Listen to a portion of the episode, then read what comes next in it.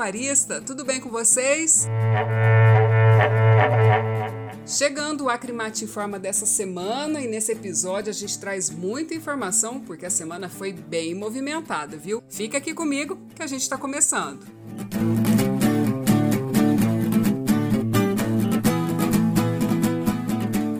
Mato Grosso registrou alta de 2,68% na quantidade de bovinos abatidos em abril e, como consequência, a capacidade industrial instalada para essa atividade também aumentou. O aproveitamento da estrutura ficou em quase 45%. Olha só. Para a Crimate, os números apontam para a recuperação da atividade pecuária, mostrando que ainda existe possibilidade de expansão. É possível identificar potencial para a utilização superior da capacidade instalada e inspecionada aqui no estado. Ou seja, temos muito espaço para ampliar a produção de carne, viu?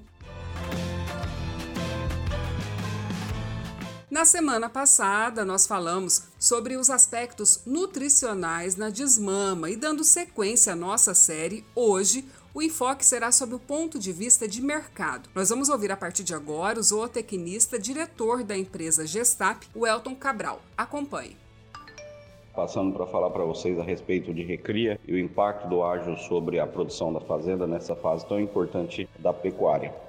Hoje, atualmente, um bezerro está custando em média 15 reais o quilo. Um bezerro ia aproximadamente de 6 a 7 arrobas, saindo em média de 2.800 a 3.000 reais no mercado do estado aqui do Mato Grosso. E isso causa uma certa preocupação para nós em termos. Por quê? Porque hoje nós temos ágio em torno de 40 a 50, em média de 45% aí sobre o preço da arroba do boi gordo. A arroba do bezerro hoje, então, custando em torno de 450 reais aproximadamente.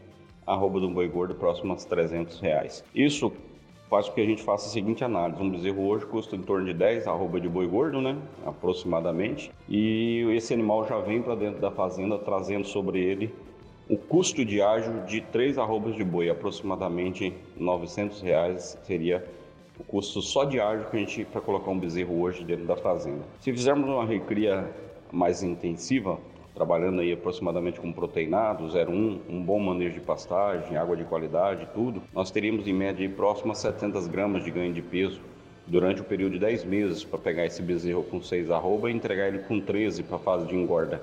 Acompanhando toda essa fase, nós teríamos em média aí aproximadamente 150 gramas do que esse animal precisa ganhar ao longo desse período, só de ágio, para empatar o ágio. Então, o animal, para empatar o ágio, ele precisa ganhar 150 gramas. A partir daí, esse, esse ganho passa a compor o custo da fazenda, até determinado ponto passa a ser lucro, tá? Só para ficar claro para vocês. Então, para ficar evidente e saber como se comportar diante desse cenário de, de pecuária, onde os custos estão muito elevados, nós precisamos ter muita eficiência em manejo de pastagem, em saber escolher bem animais de genética superiores. Qualidade de água também é extremamente importante. A sanidade é inquestionável, manter uma sanidade ideal nos animais e manter uma rotina de trabalho constante e com bem-estar animal para esses animais. Somente esses detalhes, se a gente conseguir fazer um bom manejo de pastagem e uma boa qualidade de água, por exemplo, nós já conseguimos tirar fácil esses 150 gramas que a gente precisa para pagar o ar do bezerro. Então, fazenda que quer ganhar dinheiro com recria hoje em dia precisa ter uma boa rotina de trabalho para tentar minimizar o risco aí e diminuir esse ágio do bezerro até ele chegar aí dentro da fazenda.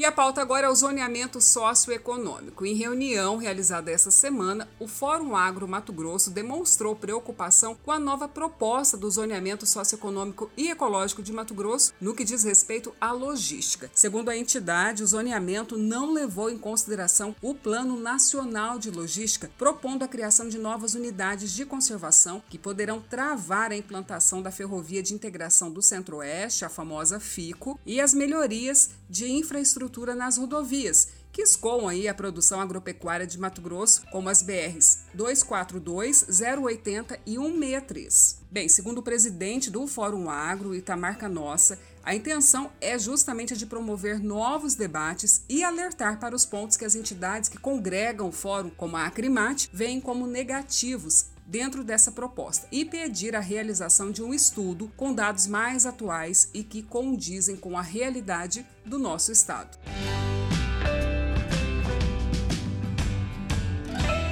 Uma equipe da Secretaria de Estado de Meio Ambiente tem visitado nos últimos meses as propriedades rurais às margens da estrada Parque Transpantaneira no município de Poconé. A ideia é orientar sobre a limpeza da vegetação nas proximidades das cercas e também a realização de aceiros preventivos que ajudam a evitar que o fogo se espalhe com facilidade em caso de incêndio. Bem, o objetivo principal é a defesa do meio ambiente. A estrada com a mata fechada fica vulnerável ao fogo e esse é o grande problema. Moradores da região que queiram saber mais sobre o procedimento de limpeza e acero podem procurar a coordenadoria das unidades de conservação. Anota aí os números que eu vou deixar para vocês. O DDD é 65 3613 1512. 65 3613 1512 ou 0800 647 0111 0800 647 0111 também pelo e-mail atendimento arroba sema.mt.gov.br.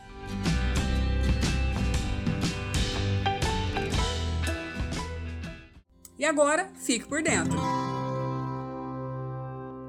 A Acrimate participou nesta semana da instalação da Frente Parlamentar da Agropecuária de Mato Grosso, a FPA Mato Grosso, instalada na Assembleia Legislativa. Bem, ela tem o objetivo de debater em conjunto com a sociedade civil, entidades representativas e órgãos públicos as demandas dos setores produtivos e também propor aí políticas públicas relacionadas as áreas ambiental, comercial e tributária aqui em Mato Grosso. A frente parlamentar será presidida pelo deputado estadual Chuchu Dalmolin.